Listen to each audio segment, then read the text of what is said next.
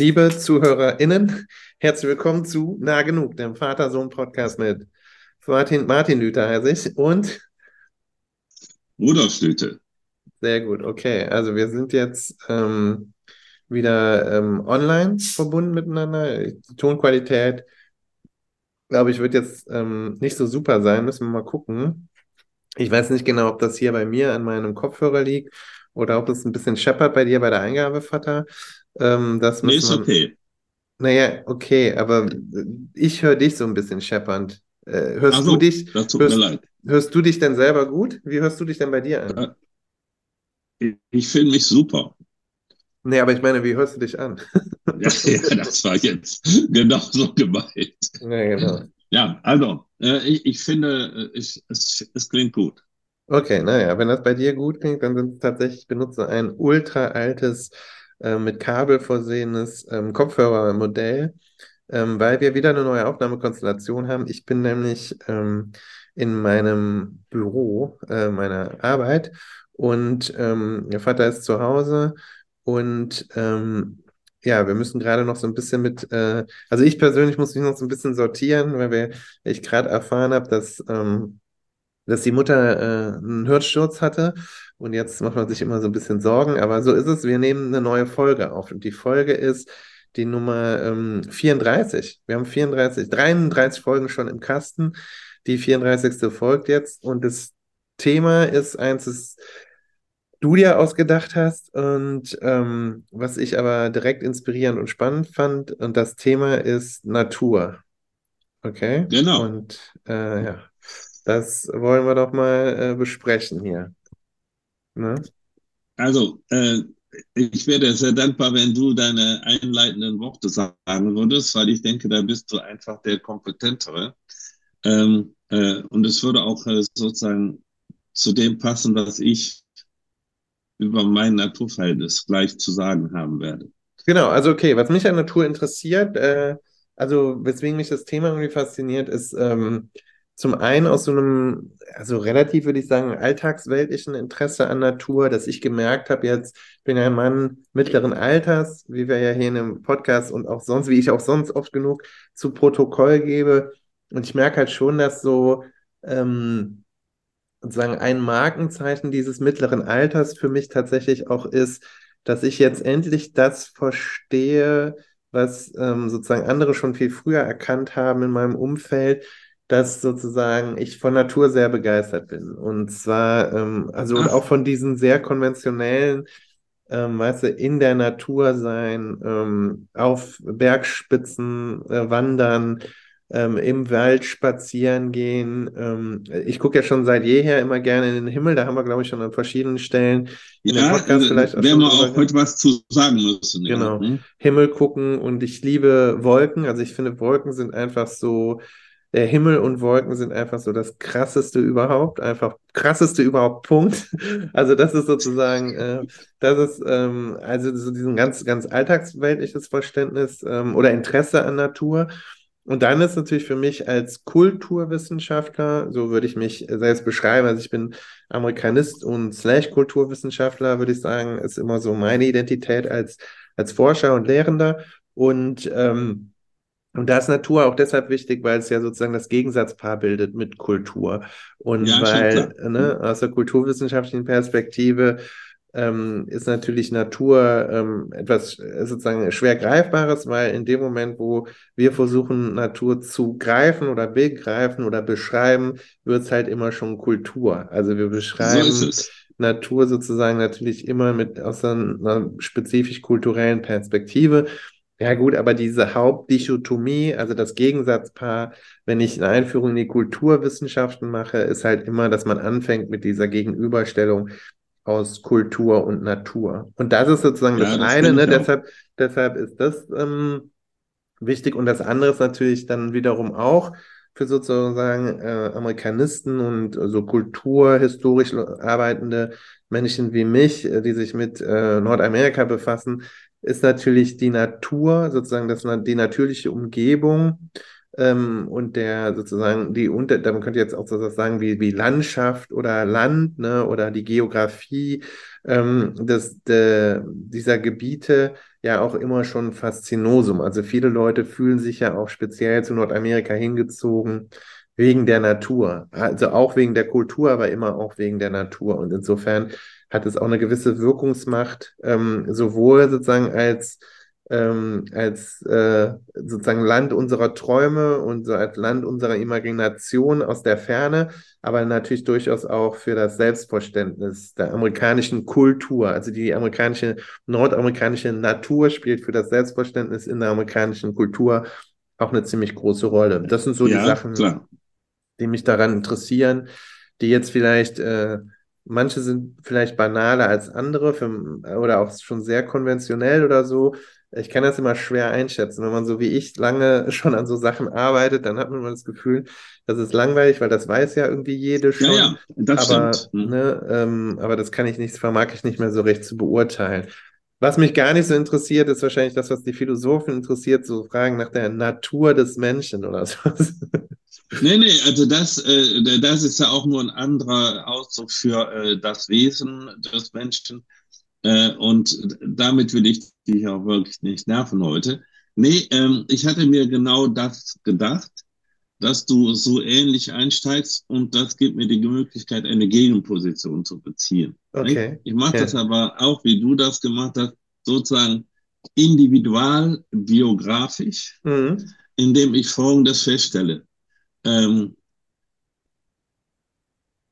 ich hatte noch nie ein äh, Verhältnis zur Natur, das ich so beschreiben könnte, wie du das gerade beschrieben hast, nämlich dass ich die das, äh, Natur faszinierend finde und ähm, begeistert bin und auf oben auf, äh, auf Gipfelhöhen mich besonders wohlfühle, äh, sondern ähm, ich habe immer das äh, Problem gehabt, dass, und das habe ich mir heute Morgen ausgedacht, dass ich das als Schlagwort hier einbringen möchte, dass ich in der Natur recht bald so etwas wie ein Unbehagen Mhm. erlebe.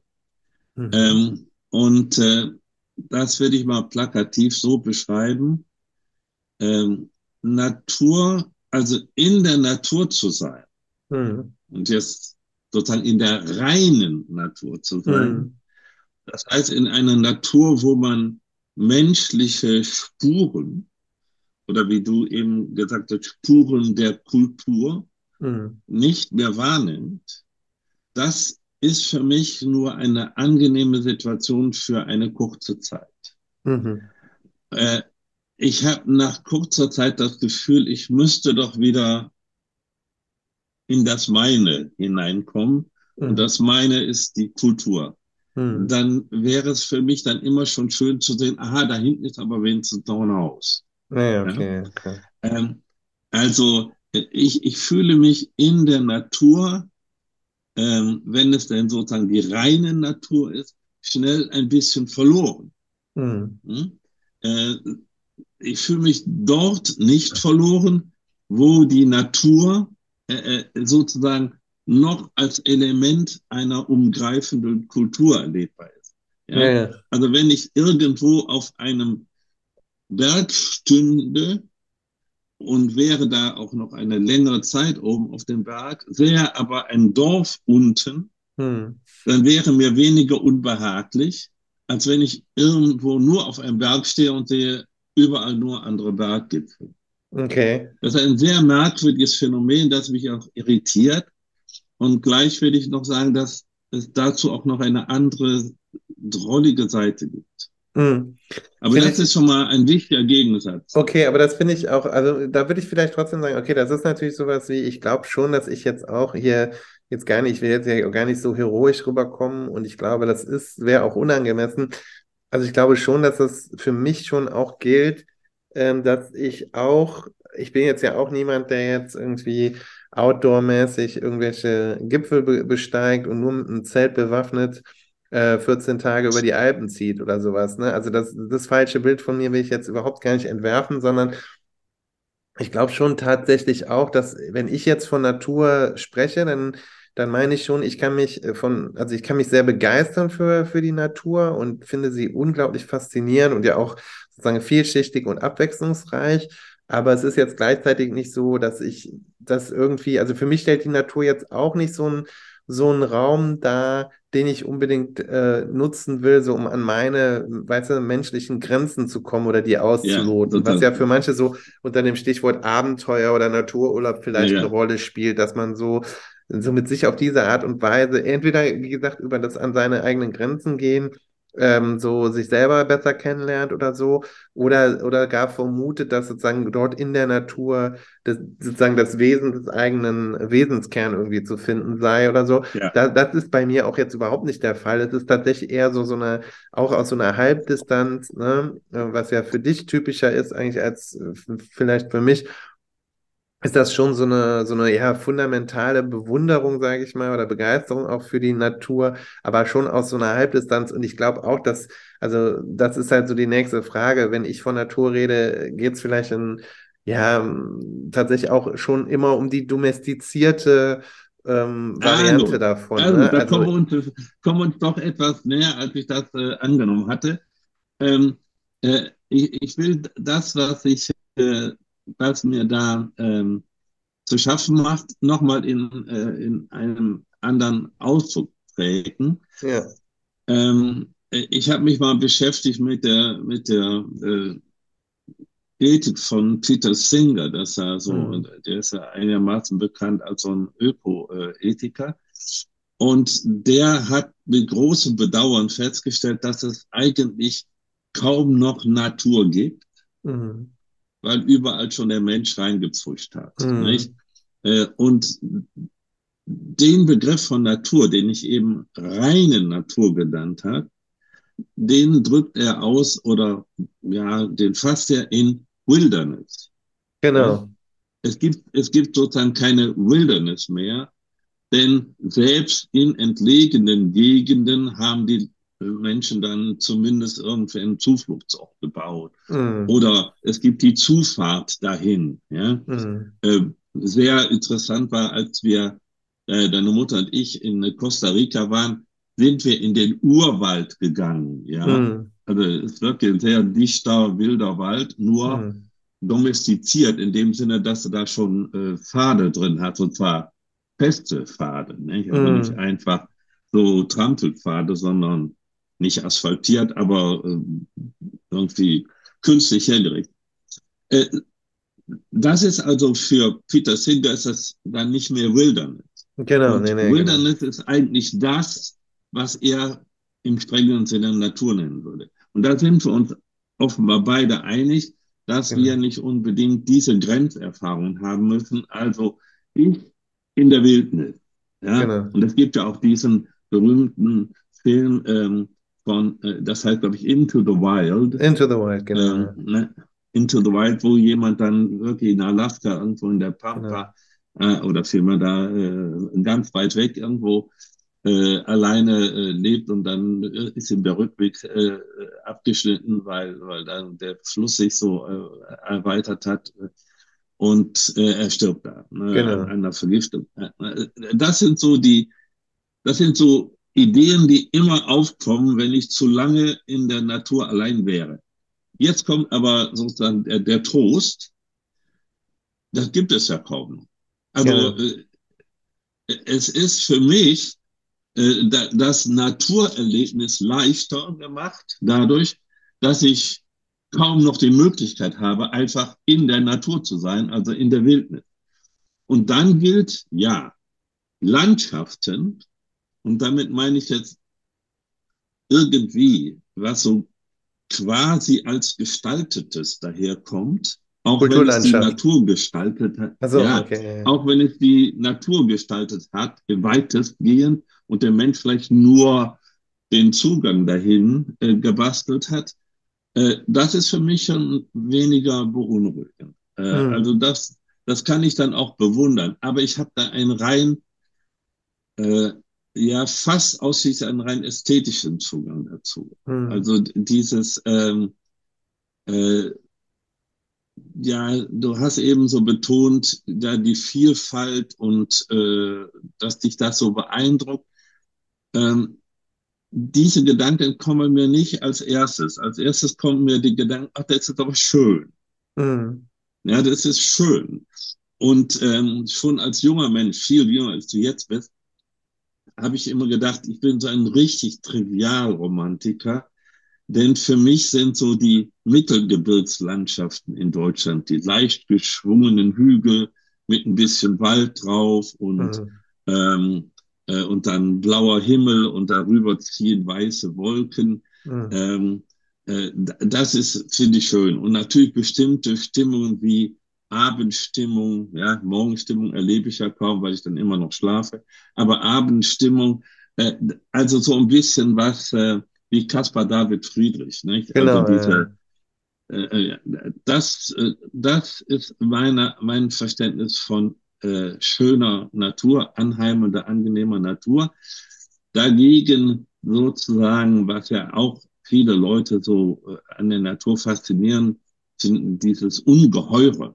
Ja, mhm. also tosende, äh, äh, tosende Wellen mhm. oder auf dem Meer alleine sein äh, mit den Elementen, den mhm. Elementen ausgeliefert sein oder ähm, der, ja, der bestirnte Himmel über mir, nicht, das haben wir auch schon mal erlebt, äh, dass man sehr, sehr viele Sterne sieht, zum Beispiel auf Aufhören. In, also in, im Gebirge sieht man ja viel mehr äh, Sterne als, äh, als äh, Oder auch im Wasser und, oder in der Wüste sieht man auch mehr, glaube ich. Ja, das alles, dieses, was man auch das Erhabene nennt, das hm. ist für mich eher erschreckend. Ähm, also für mich ist es sozusagen dieses eher so ach, etwas platt gesagt, das Liebliche an der Natur. Aber interessant, weil ich, also ich kenne das zum Beispiel so, also gerade so bei Caspar David Friedrich und so in der romantischen Malerei und so, das ist ja genau das, ähm, also das ist ja schon auch das Sublime so ein bisschen. Also,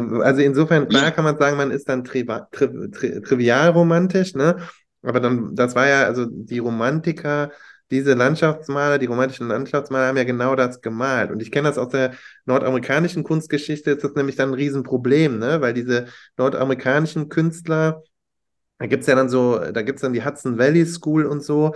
Und die, äh, diese ersten, die auch im Prinzip romantische Naturmalerei machen, aber das halt immer abgleichen halt im Prinzip an so einer Art, diesem Mittelgebirgsideal, was du da gerade beschrieben hast. Ne? Da ist es, da geht es dann immer darum, dass halt Nordamerika eben so ein etwas rauerer Kontinent ist, ne, mit diesen ja. größeren Extremen und es hat eben nicht sozusagen dieses Hügelige der Toskana. Da ist oft die Toskana ist so der ultimative Referenzpunkt oft für diese Art ah, von Trivialromantik. Ja. Und dann, ne, und wie wir jetzt ja heute wissen, äh, ist ja eigentlich so in unserer Zeit, in unserer gegenwärtigen Zeit, ist ja genau dieses, ähm, das Extreme, ne, diese, das Extreme der Natur und vielleicht sogar diese, naja, sagen wir es mal, land, äh, landläufig noch angenommene äh, rohere Naturgewalt sozusagen sichtbarer in den Vereinigten Staaten und, und, ist ja immer mehr zu so einem, so einem eigenen Ideal und Distinktionsmerkmal geworden. Ne? Und das ist aber, also das ist tatsächlich, das sorgt also in der amerikanischen Kunstproduktion eine ganze Zeit lang für so eine Identitätskrise, weil man eben ah, genau, ja, weil man genau diese, diese Art von Natur halt nicht, nicht nicht in dem gleichen Maße vorfindet und sich, und das ist so, so, so im Prinzip ist, ist das dann so ein Naturkomplex, der, ähm, der den Kulturkomplex äh, spiegelt, den man ja sowieso hat, ne? weil man hat ja nicht die gleiche ja, ja. kulturelle Tradition wie manche dieser westeuropäischen Nationen, aus denen man, äh, mit denen man sich vergleicht. Ne? Und das, das ja, wird ja dann, und jetzt wissen wir es ja, und dann gibt's halt diese Bilder dann von, äh, von äh, den, äh, den Niagara Falls, ne? dann gibt's die ersten ja. National Parks und die Gemälde von, von Yosemite und dann gibt's eben schließlich natürlich ja. auch so Grand Canyon und so, diese ganz, alles, was so groß ist und so, ja, eben gewaltig so. Und das wird ja dann im Prinzip, äh, ist ja für uns eigentlich heute so eine Allegorie überhaupt auch so für den amerikanischen Geist immer so ein bisschen, ne? immer größer, höher, schneller, weiter und so. Ja, ja, und, ja. Ähm, mhm. und das findet sich jetzt da wieder, aber das war tatsächlich so ähm, tatsächlich ein Problem äh, für, für, äh, ein Teil, äh, für einen Teil der amerikanischen Kunst- und Kulturgeschichte. So. Hm. Ist interessant. Also, ja, kann ich gut verstehen. Das wird ja interessant. Das wird ja. interessant. Ähm, äh, es gibt mir noch äh, die Möglichkeit, also einen Anlass, um auf meine erste Begegnung mit den Niagara-Fällen zu sprechen zu kommen. Ich habe die ja sehr oft gesehen, weil ja mhm. der Barry da gelebt hat und auch noch lebt. Äh, also ein Freund von mir. Und ähm, ja, also ich finde das schnell ein bisschen zu viel. Mhm. Siehst du? Also ein bisschen zu viel Wasser äh, und ein bisschen zu laut. Äh, also ist nicht das richtige Maß halt, ist nicht das rechte Maß. Ja, um endlich ja. mal das, ja, um das auch mal wieder einzubringen. Es gibt jetzt inzwischen keinen Podcast mehr ohne äh, keine A-Flavoring, also keine den einzelnen Podcast hier, ohne dass wir darauf zu sprechen kommen. Ja, es ist mir schnell zu viel oder zu wenig. Ja, also ähm, es, ich bin ein, ein Mensch der mittleren Lagen. Und, und mir ist zum Beispiel so ein, ein Wasserfall wie, äh, es gibt ja in, der, in äh, Yosemite im Nationalpark mehrere Wasserfälle. Diese einzelnen Wasserfälle, die sind mir sehr viel angenehmer. Da kann ich auch wirklich mühelos mir da vorstellen, dass ich da eine halbe Stunde sitze und mir das ansehe. Aber Niagara Falls, dieses Getöse, und diese e riesigen Mengen, die da ins, äh, äh, runterstürzen, das ist mir einfach zu viel. Und hm. äh, insofern würde ich sagen, ja, da kommt auch tatsächlich dieses äh, zum Tragen, was mich insgesamt so bestimmt. Ich habe es gerne so in den mittleren Lagen. Mhm. Und äh, deshalb sind für mich auch so extreme Landschaften wie Wüsten und Hochgebirge und wenn ich mir vorstelle, ich wäre in einer Eiswüste, hm. ich hätte also eine Einladung in der Antarktis äh, eine Wanderung zu machen, das finde ich, also für mich wäre das wirklich die Strafe. Hm. Also, und zwar nicht einfach, weil es anstrengend ist, sondern weil ich diese Art von äh, erdrückender Weite und Leere also mit Doppel-E, äh, äh, erschreckend finde. Interessant. Also, also, also, das Imposante sozusagen, das wird ja dann zu groß. Ja, ich meine, wie gesagt, also ich bin jetzt ja auch nicht jemand, der jetzt schon dreimal in der Antarktis war und auf 14.000 dann oder sowas. Ähm, insofern, ich, also bei mir ist es eher so, ich finde es aber zum Beispiel, also der Klassiker wäre jetzt so, also es gibt ja dieses eigene Genre des Naturfilms und so, ne? Da gibt es ja jetzt immer diese yeah. sehr krassen Produktionen mit, keine Ahnung, Ultra HD und wo natürlich so versucht wird, tatsächlich das, das, dieses Erlebnis von in dieser Natur sein, so möglichst ähm, pixelgenau äh, zu replizieren. Also das war da, die Illusion hat man sei dabei. Na quasi, also ich glaube, so interpretiere ich ja, zumindest quasi. Naturfilm, ne? So, also gerade mhm. so dieses, dass das jetzt ja, dass das ja schon immer wieder gemacht worden ist und in, in immer sozusagen technisch ähm, hochwertigerer und aufwendigerer ähm, Art und Weise. Ne? Also das, man hat sich ja nicht damit begnügt, dass man jetzt zweimal die Serengeti gefilmt hat, äh, so Mitte des 20. Jahrhunderts und jetzt haben die alle gesehen, jetzt ist mal gut. Also da scheint es ja noch was anderes sozusagen zu geben. Und da, ähm, also als Triebkraft, und da finde ich es halt schon, das kann ich nachvollziehen. Also ich, ich gucke jetzt nicht dauernd Naturfilme, also so ein Klischee von einem mittelalten weißen Mann bin ich jetzt noch nicht geworden. Aber, ähm, aber ich, ich kann es nachvollziehen. Ist das aber typisch, ja? Ich glaube schon, dass ist das, das so typisch. Also, so Naturfilme. Da wollte ich sowieso drauf zu sprechen kommen. Äh, so Naturfilme und Sport. Also Discovery Channel ist, glaube ich, so. Früher in den USA war das so ein, so ein, also im Prinzip so, ja, so ein Ding, wo man gedacht hat, das ist dann halt äh, so im Prinzip Männerfernsehen.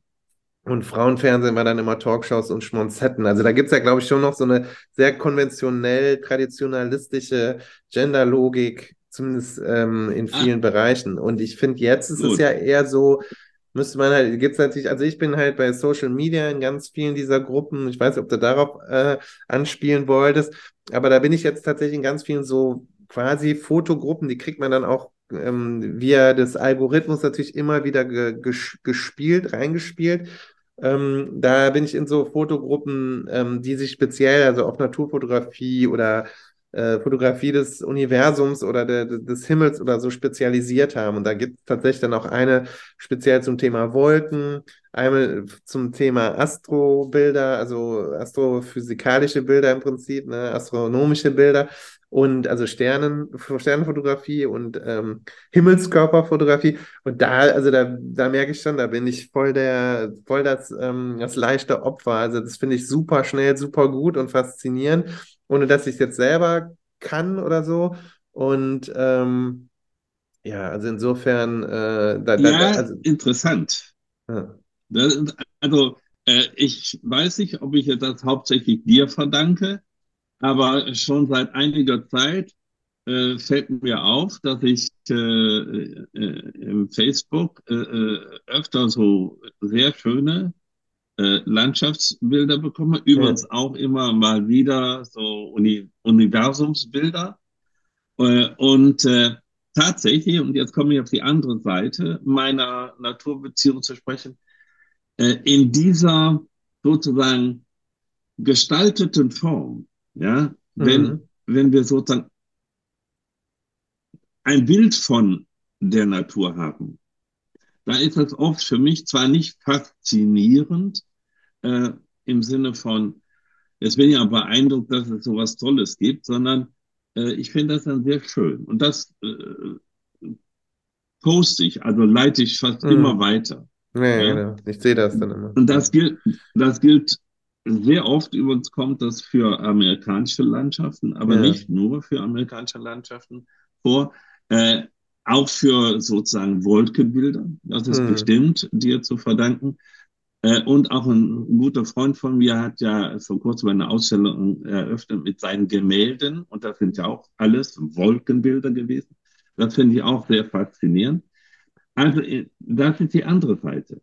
Wenn, äh, wenn ich nicht sozusagen in der Natur bin, sondern mir die Natur in einer gewissen kulturellen Präsentation nahegebracht wird, ha- habe ich ein sehr entspanntes und, äh, wie soll ich sagen, ähm, äh, begeistert, begeisterungsfähiges Verhältnis dazu. Du Also brauchst ich ein Medium. wirklich, Also du brauchst sozusagen bin medialisierte sozusagen, Natur. Medialisierte ja, Natur ja, ist so für dich. könnte man sagen. Ja.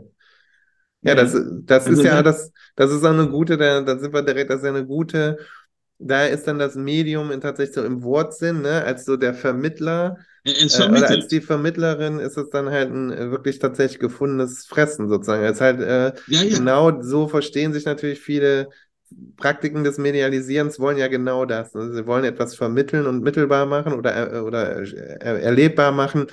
Ähm, ja, ohne dass man es vielleicht in dem Fall dann durchleiden muss. Ne? Ich, also für mich gilt das natürlich genauso. Wollte ich jetzt sozusagen im Schneeanzug durch die Antarktis stiefeln? Ja, wohl nicht. Aber darüber eine Doku angucken, finde ich total faszinierend. Und die Bilder genieße ich halt. Also ich glaube, die Äh, nee. Antarktis ist für mich nur nicht gerade das Ding, ne? Nee, Also, aber, aber ich glaube, was schon halt, ne, die Frage ist ja so ein bisschen, ne, ähm, also das ist schon interessant, weil ich dann teilweise auch das Gefühl habe, so dieses, was ich jetzt so mache, dieses, dass man immer wieder Medialisierungen oder, oder Medien, ähm, Form, Formen von Medien, die Natur zum Thema haben, konsumiert oder sieht oder ähm, auf die zugreift, dass das schon auch dazu führt, dass ich ähm, jetzt einerseits natürlich die Natur auch anders wahrnehme, selber mehr darauf achte und andererseits ist auch wiederum, dass wie so ein Beschleuniger ist, dass ich auch gleichzeitig, dass es wieder sozusagen perpetuiert oder, oder verstärkt nochmal mein Interesse an Natur. Und, ähm, und jetzt kann, das ist dann wahrscheinlich echt so ein rein medialisiertes und primär ästhetisches Interesse auch an Natur, wie du es beschrieben hast. Aber, ähm, aber schon, ich glaube, vielleicht unterscheidet uns das auch. Was ich auch immer toll fand, ist so zum Beispiel ähm, so Wettererfahrungen. Du bist ja, äh, du magst ja eigentlich nur ein Wetter und ich kenne viele Leute, die äh, nur eine Art von Wetter äh, kennen und leben. Aber ich zum Beispiel, ich habe es immer geliebt, auch als Kind, ähm, also jetzt so bei so ein bisschen im, im Regen Fußball zu spielen oder so, ne? Und ich meine, bei nee, Kindern, kann bei Kindern ist es ja auch extrem, ne? Also das merke ich halt, wie das so eine krasse Konditionierung ist, dieses, ähm, weil ganz viele Kinder ja total gerne auch draußen sind, wenn dann da Pfützen sind und es ein bisschen regnet. Ich meine, die sind Ja, ja auch immer entsprechend angezogen. Ich meine, irgendwie als erwachsener Mensch gewöhnt man sich das ja dann ab, ne? Und ist ja. dann, also sind dann nur noch die wenigsten immer für also sozusagen Allwetter gerüstet, ne? Was so, was so die Klamotte angeht. Aber ähm, Also Kinder können ganz oft mit verschiedenem Wetter viel anfangen, so oder mit unterschiedlichem Wetter viel anfangen. Und ich habe so das Gefühl, da gibt es natürlich auch bei uns so eine, ja, so eine ähm, bourgeoise Gemütlichkeit und Verwöhntheit, dass man nur so in gemäßigten, wir sind jetzt sowieso schon im gemäßigten Klima und dass man aber sowieso immer man nur. sagen, ich bin froh drum. ne? Ja, ja, du bist froh. drum. Aber andererseits ist es so lustig, weil du machst dich ja auch so lustig drüber, dass es dauernd irgendwelche Wetter- und Sturmwarnungen gibt. Ähm, ne? Also das ist ja auch so. Ja, die finde ich übertrieben. wir Ne? finden es übertrieben, genau. Aber andererseits äh, bist du ja selber jetzt auch nicht ständig draußen bei Wind und Wetter, ne? Also, ähm, Nee, also äh, gestern Abend gab es hier, als wir äh, zu Bett gingen, äh, einen heftigen Wind und auch Regen, der gegen die Rollläden klatschte. Äh, das fand ich nicht beunruhigend, aber ich, ich finde das auch nicht angenehm. ich finde das Also, total äh, schön. Wenn man aha. drin ist, umso erst recht natürlich, aber ich mag es zum Beispiel auch voll. Ähm, ja, also ich, ich fand äh, manchmal, also bei dieses Fritz-Walter-Wetter beim Fußball, das ist ja auch so ein, so ein typisch deutsch. Das war Also das Wetter, genau. das fand ich Der schon echt. Schotte liebt Ja, der Landregen. Landregen, genau, den Landregen und so. Aber ich finde das schon krass. Ja, also das finde ich, habe ich schon immer sehr genossen.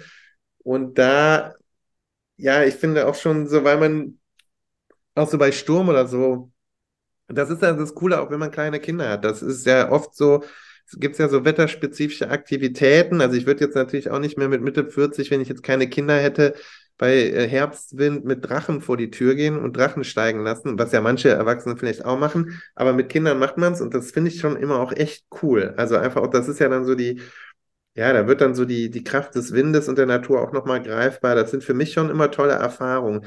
Ich glaube auch so, tatsächlich auch so, also da würde ich aber sagen, wie du, da bin ich so ganz langweilig in dem Sinne, dass ich so, ähm, ja, das ist ja so ganz konventionalisierte Erholungspraxis, ne? Und aber es ist ja auch nachgewiesen. Also es gibt ja super viele Studien dazu, dass so dieses eine halbe Stunde spazieren gehen, ist ja gehen am Tag draußen, ist ja wohl ein super Antidepressivum, ne? Also das ist, ähm, Also ja, also ich gehe ja sehr gerne äh, äh, spazieren. aber du sagst, es Ähm, ist natürlich aber die Natur, weil es ist ja immer sozusagen ja, durchs gut, ich gehe dann hier durch die Kulturlandschaft hier, also so, ich meine, du weißt ja, wo wir wohnen, wir haben es ja nicht weit bis zum nächsten Wald. Äh, und äh, dann gehe ich am Wald entlang oder im Wald und das ist nach einer Dreiviertelstunde oder einer Stunde ist das vorbei. Manchmal gehe ich ja mit dem Franz äh, ein bisschen länger. Äh, aber äh, das ist ja wirklich nicht wandern, sondern spazieren gehen. Und äh, ja, äh, das, das gefällt mir. Ich gehe überhaupt gerne zu Fuß. Und an, in, insofern diese Art von ähm, in der Natur sein, auch wenn es eine kultivierte Natur ist, ja, äh, das gefällt mir schon sehr.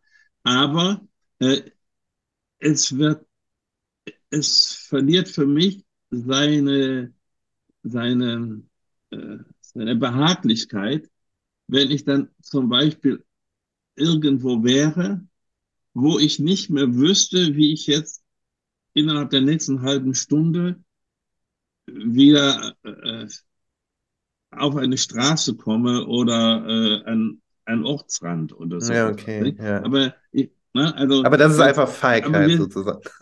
ja, kann man sagen. Also wir, wir, liegen, wir liegen, aber gut, da hast du mir ein richtiges Stichwort gegeben. Wir liegen doch nicht so weit auseinander. Nee, voll. Äh, ich würde auch nicht sagen, also habe ich eben vielleicht ein bisschen übertrieben, ähm, immer dann, wenn eine Natur ungemütlich wird, will ich nichts mehr damit zu tun haben. Aber Mhm. tatsächlich ist es so, du hast eben etwas überspitzt gesagt, ich mag nur ein Wetter. Ja, da ist was Wahres dran.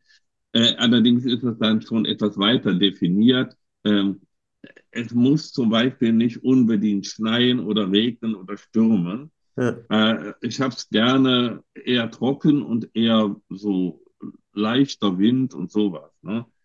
Ähm, äh, äh, aber ich denke, wir müssen auch noch äh, einen anderen Aspekt ansprechen, der etwas genereller ist, äh, äh, nämlich ähm, wenn wir über Natur sprechen in unseren Zeiten, kann man zwei Sachen, glaube ich, nicht unerwähnt lassen, nämlich, dass wir in einer bestimmten Weise äh, mit der Natur beschäftigt sind, ja permanent Mhm. äh, äh, in, in allen Medien. Und da geht es nicht um die Schönheit der Natur und da geht es auch nicht um äh, den Erholungscharakter von Naturerlebnissen, sondern da geht es darum, dass der Mensch in einem spannungsvollen Ver äh, Verhältnis zur Natur steht. Und da meine ich in einem doppelten Sinne. Und da, das würde ich gerne noch mit dir kurz besprechen. Also, doppelter Sinn heißt, ich habe immer schon auch die gefährliche Seite der Natur gesehen. Ja, hm. es hat ja auch schon zu Zeiten, als ich ein Kind war und auch in Vorzeiten äh, Naturkatastrophen gegeben. Also so im 17. Also Jahrhundert. Nicht nur als du Kind warst. Ja, ja, äh,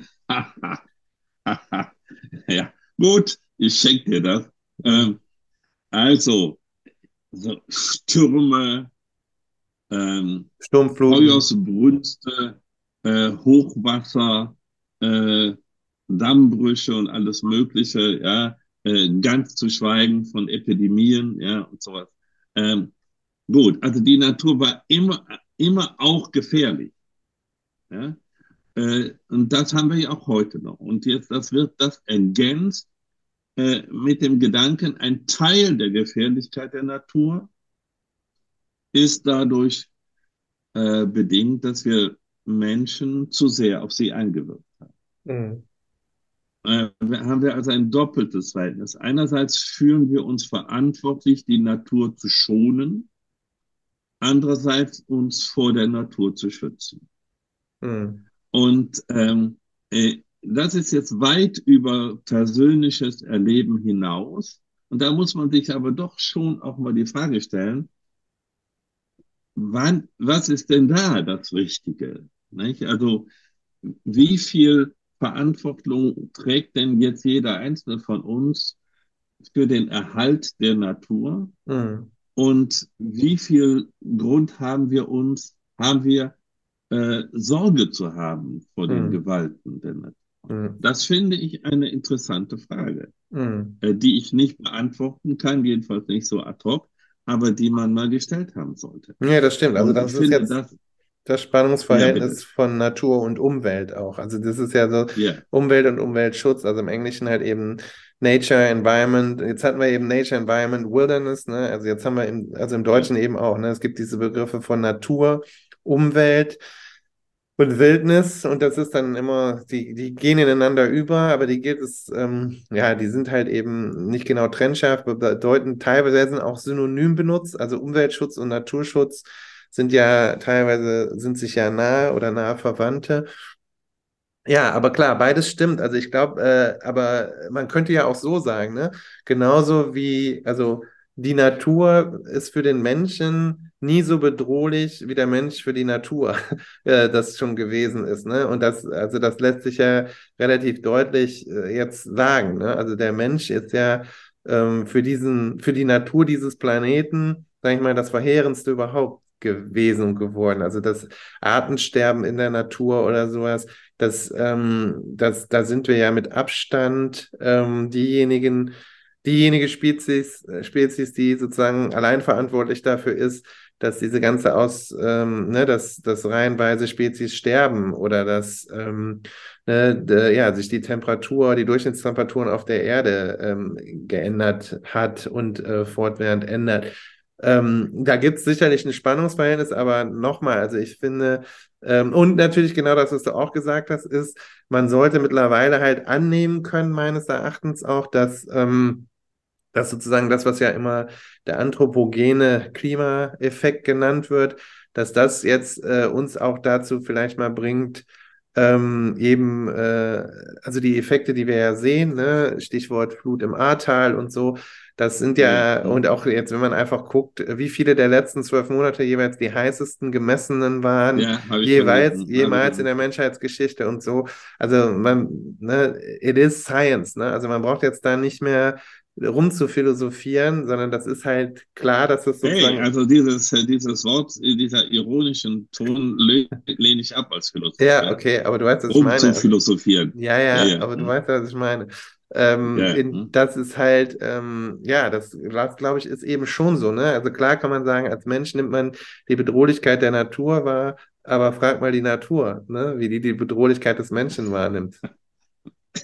Ja, gut. Äh, aber die Tatsache, dass es äh, eine Bedrohung der Natur durch den Menschen gibt, heißt ja nicht, dass es eine unberechtigte Furcht der Menschen vor den Gefahren der Natur gibt. Nee, überhaupt nicht, Und ne? Und das, ja, das, das sage ich ja auch nicht. Aber ich glaube, es ist halt so, es ist halt so eine sehr anthropozentrische, also es ist ja schon so eine sehr ja, men menschenzentrische Betrachtungsweise. Und ich finde dieses, also da, jetzt, wir sind jetzt ja wieder in einem Bereich, über den wir ja schon öfter, glaube ich, geredet haben.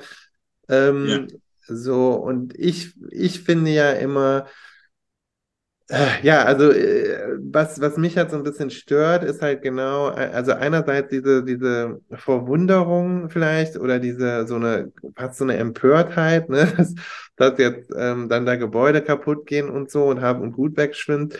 Und dann, ähm, ja, und dann gleichzeitig halt so eine krasse Untätigkeit, ähm, irgendwie, ja, den Tatsachen in die Augen zu sehen und was dagegen zu tun. Und das, ähm, ja, das, das ist, das macht Ah, mich ja, ja, schon, gut.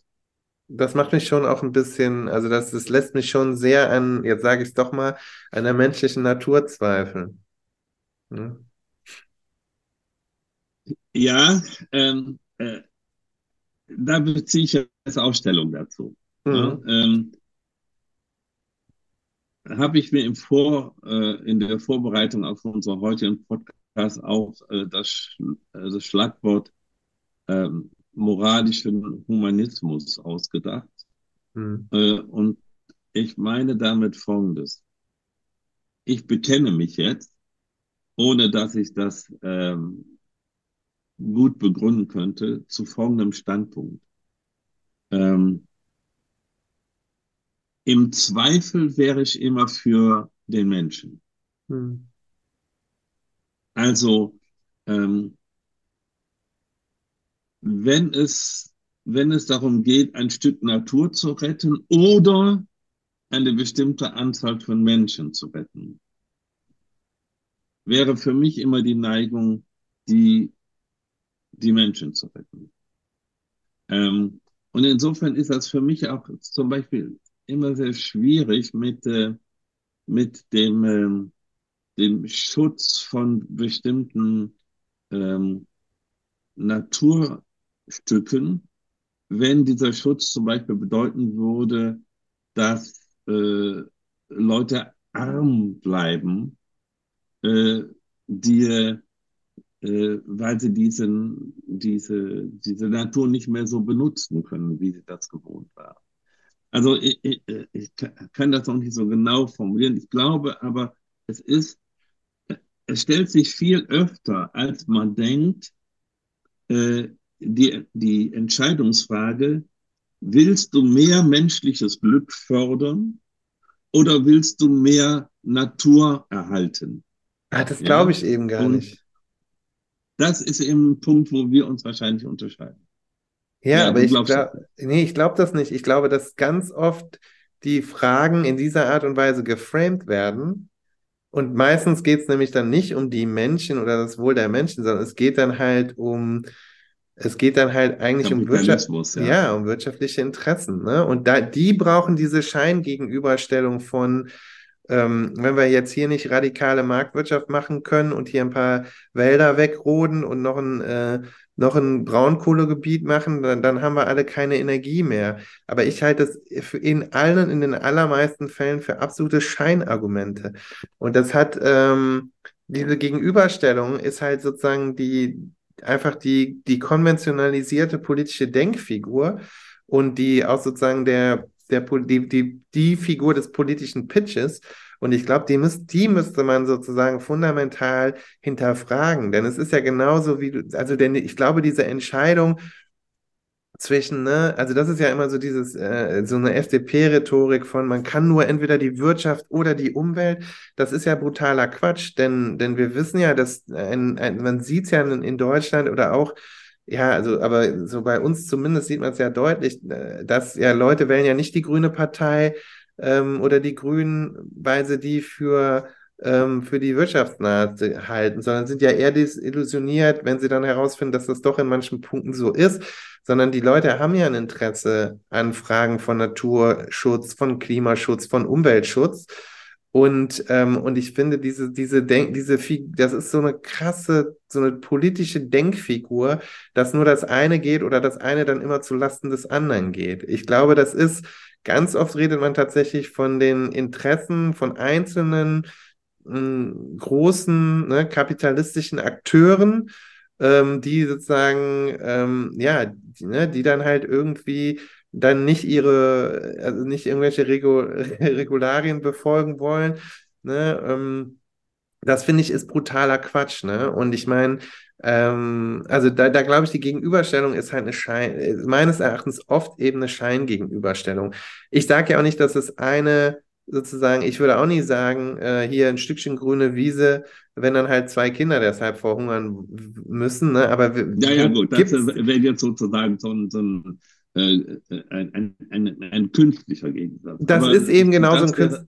Ja, und ich finde halt eben, das ist aber oft so, so wird es uns halt verkauft und ich halte das für totalen Quatsch, weil es ist ja so, äh, also es ist ja, äh, ja, es gibt ja mittlerweile, es ist, es ist ja auch, sind ja unheimliche Wachstumssekt Wachs Wachstumssektoren. Wenn man sich nicht so abkochen lassen würde, sozusagen von, von anderen Nationen, ähm, in diesen Innovationssektoren, dann, dann könnte man ja schon viel weiter sein. Und zum Beispiel diese, weißt du, der technologische Rückstand, den Deutschland mittlerweile sich erarbeitet hat, den haben wir uns nicht erarbeitet, weil wir ein paar Windräder gebaut haben zu viel. Das hat damit halt nichts zu tun. Aber ich glaube, so wollen halt immer alle denken. Und es ist so einfach und so verführerisch, so zu denken, aber es ist total stumpf. Und um mal sozusagen bei dieser Figur des moralischen Humanismus zu bleiben, ich meine, am Ende bleiben ja bleibt da kein hum, bleibt das Human in Humanismus ja nicht übrig.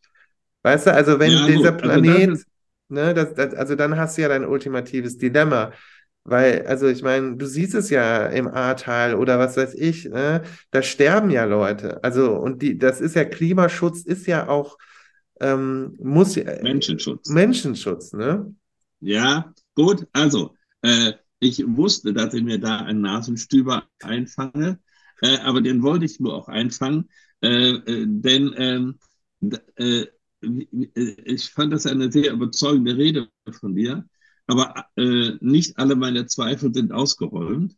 Äh, und diese, diese Resten von Zweifel, die will ich doch nochmal zum Schluss formulieren, nämlich, ähm, eben habe ich sozusagen die moralisch einwandfreie Position äh, beschrieben, nämlich manche Leute müssen die Natur brauchen und zwar auch vielleicht in einer irgendwie zerstörerischen Form, um sich selber eine Lebensmöglichkeit zu schaffen. Aber da hast du gesagt, das ist in den meisten Fällen ein, ein Scheingegensatz. Ja? Aber andererseits hast du ziemlich zu Beginn unseres heutigen Podcasts eingeräumt, dass du die menschliche Natur äh, zweifelhaft findest, weil die Menschen doch äh, kaum bereit sind, Opfer zu bringen, um das, was sie einsehen, nämlich dass man die Natur schonen müsste, äh, denn auch tatsächlich zu, äh, durchzuführen, wenn es für sie zu unbequem wird. Ja, also mit anderen Worten, äh, es gibt auch im Alltag immer mal wieder äh, die Alternative, äh, schone ich jetzt wirklich die Natur, das heißt, bin ich umweltbewusst äh, in allem, was ich tue, oder mache ich es mir schön? Ja? Und ähm, da meine ich, sehen wir doch sehr über, über den ganzen Planeten und jetzt mal auf uns fokussiert, auch gerade bei uns, dass sehr viele Leute, die dauernd die, die Rede von der Umwelt im Munde führen, äh, dann doch paketeweise äh, äh, sozusagen sich alles ins Haus schicken lassen oder ähm, äh, jede Menge Müll produzieren oder irgendwas, äh, ja, äh, oder jetzt manchmal etwas pauschal, tut mir jetzt leid, da kriege ich wahrscheinlich, kriegen wir jetzt schlechte, äh, sch schlechte Reaktion, äh, grün wählen und SUVs fahren, nicht? Und so, solche Sachen. Ähm, äh, also es gibt doch da auch manche, manche Widersprüche und deshalb meine ich, man muss auch sehen, dass es zur menschlichen Natur gehört, ähm, äh, Opfer, die einem vermeidbar erscheinen, zu vermeiden. Hm. Und deshalb kommen wir aus diesen Dilemmata nicht so ohne weiteres raus. Nee, das, das glaube ich. Hm. Das gilt für Individuen genauso wie für Gesellschaften. Ja, ja, glaube ich auch, aber ich würde schon sagen, also für mich gibt es da nochmal einen, äh, einen Unterschied. Also ich finde in der Alltagspraxis so von jedem Einzelnen, von jeder Einzelnen, da glaube ich, da, das ist, da werden wir mit so komplexen äh, Komplexitäten und auch unseren eigenen inneren Widersprüchen irgendwie leben müssen. Und da geht es ja dann eher darum, dass man vielleicht so viel tut, wie man kann und dass man sich auch mal für die Bequemlichkeit in, entscheidet und so. Das finde ich, würde ich jetzt auch immer legitim finden. Ähm, aber es ist dann nochmal was anderes, weil ich glaube, diese größere Tendenz ist ja, dass man ähm, genau diese Art von moralischem und ethischem Verhalten eben individualisiert, aber sozusagen strukturell nichts tut. Das ist ja ein Argument, was sich hier schon öfter gebracht hat. Also man, man könnte ja, mhm. man müsste strukturell ja. Sachen ändern, damit sie äh, impactful werden. Also es bringt jetzt nicht, ich, bei uns in der Wissenschaft, ne, gibt es jetzt so viele WissenschaftlerInnen, die jetzt sagen, ach ja, wir haben es jetzt gesehen mit Corona, man muss ja nicht mehr auf jede Tagung fliegen. Das ist super, das finde ich auch voll gut, dass wir das machen, ne? Äh, dass jetzt äh, weniger Flugverkehr halt stattfindet. Aber das ist halt scheißegal, solange halt dann, weiß nicht, ähm, Taylor Swift und ihre ja. Oma und so in jede, jede, weißt du, überall mit einem Privatflieger hinfliegen, ne? Also, oder die, also man sieht ja, die, die, die Flugverkehrszahlen äh, sind ja für außerdeutsche Airlines schon wieder auf Vor-Covid-Niveau. Also die Leute fliegen halt die ganze Zeit, ne? Und ich finde halt, wenn jetzt, weißt du, wenn jetzt dann drei Leute auf ihren Jahresurlaub äh, irgendwo auf Mallorca verzichten oder sich denken, ja, dann fahre ich lieber mit einem Elektroauto und äh, mit einer Fähre, weil das besser ist als mit einem Flieger. Das bringt halt wenig, wenn man nicht strukturelle Anreize schafft, ne, dass Sachen sich wirklich verändern. Ne? Ja, und, äh, und da würde ich eben sagen, dieses ganze Fiasko mit der Deutschen Bahn, das ist so jämmerlich und traurig, weil das so ein gutes Verkehrsmittel wäre, äh, der öffentliche Personennahverkehr. Aber das ist halt scheiße und da können wir individuell nichts dran ändern, weil wir dann immer vor diesen Entscheidungen stehen. Haben wir es jetzt wirklich bequem oder kommen wir drei Stunden später mit dem Zug ohne Bordbistro? Also, und das kann ja nicht die Alternative sein. Das meine ich, das ist das, was mich ärgert, ne? Weil ich glaube, klar ja, ist es so, dass man das Individuelle, das wird man, das, und da gibt es ja viele gute, die schon was versuchen. Und da gibt es dann auch die Leute, die mit diesem mit der Diskrepanz leben. Ja, ich bin vegan, aber fahren mit dem SUV äh, die Rehe tot oder so auf dem Weg zum Biomarkt. Ne? Das klar, das gibt es. Diese Art von ultimativen Parade, also vermeintlichen Paradoxien, die gibt, gibt es in unserem Alltagsleben.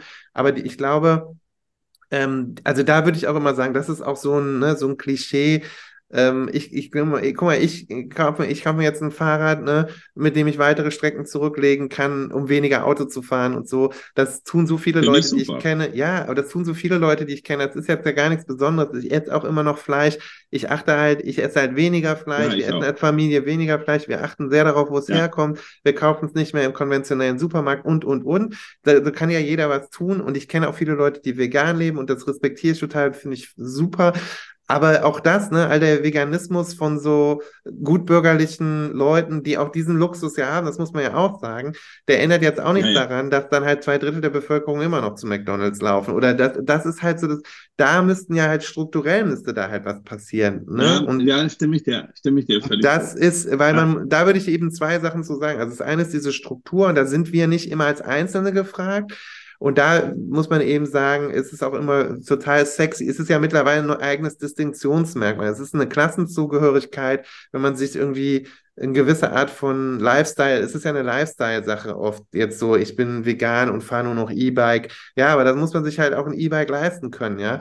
Ähm, ne? Und, und das finde ich ist halt, ähm, oder Stadt-Land-Verkehr, es müsste öffentlichen Personennahverkehr geben, damit Leute auch mit zwei Kindern wirklich auf ein Auto verzichten können, wenn sie nicht in der Stadt wohnen, weil sie sich da die Mieten nicht mehr leisten können und so. Ne? Diese, das, das ist, das ist das, was mich so ein bisschen fuchsig macht an diesen ganzen Sachen. Und das sind halt eben strukturelle Fragen. Ne? Und ich finde, bei vielen Leuten ist das Mindset schon da. Und dass die Leute, ich glaube, das ist halt auch so, da gibt es so eine, vielleicht so eine Reverse Frustration oder sowas, ne? So eine Frustration bei vielen Leuten, weil sie merken, sie können bei diesem Thema Umweltschutz vielleicht auch gar nicht so gut mitmachen, eben weil sie auf dem Land äh, leben und ihnen die ja, Ressourcen ja. fehlen und sie auf die alte Klapperkarre mit Dieselmotor angewiesen sind, ja, weil sie sich nichts anderes leisten können, dass die dann irgendwie vielleicht auch in so eine Protesthaltung kommen und denken, hm, entweder wir oder die Umwelt. Ne, das kann ich nachvollziehen auf der individuellen Ebene. Ich halte es für diskursiv, fatal und fehlgeleitet.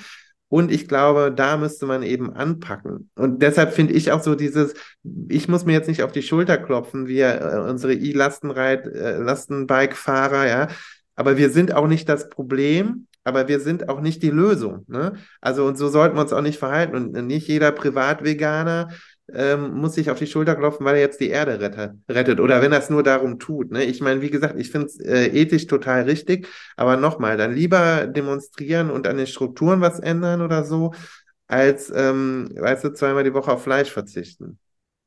Ja, also da, da sind wir wieder völlig bei, äh, beieinander und ich fand das eine sehr tolle Rede von dir gerade übrigens, äh, wenn ich das mal so ähm, äh, zwischendurch äh, bewertend ein, äh, einwerfen darf. Ähm, ich lese gerade ein Buch von einem japanischen Philosophen, äh, das heißt Systemsturz. Mhm. Und da geht es genau darum, dass äh, alles nichts nützt, wenn man nicht äh, die kapitalistische Art zu wirtschaften überwindet. Mhm.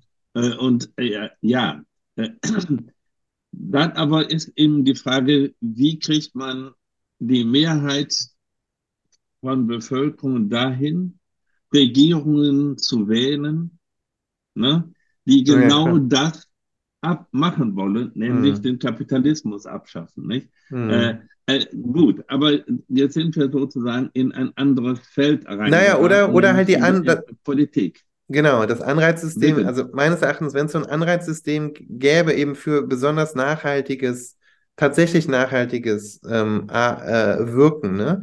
Also auch sozusagen, dass man einfach Innovation, wie kann man sozusagen Flugverkehr gestalten, dass er nachhaltiger ist oder so.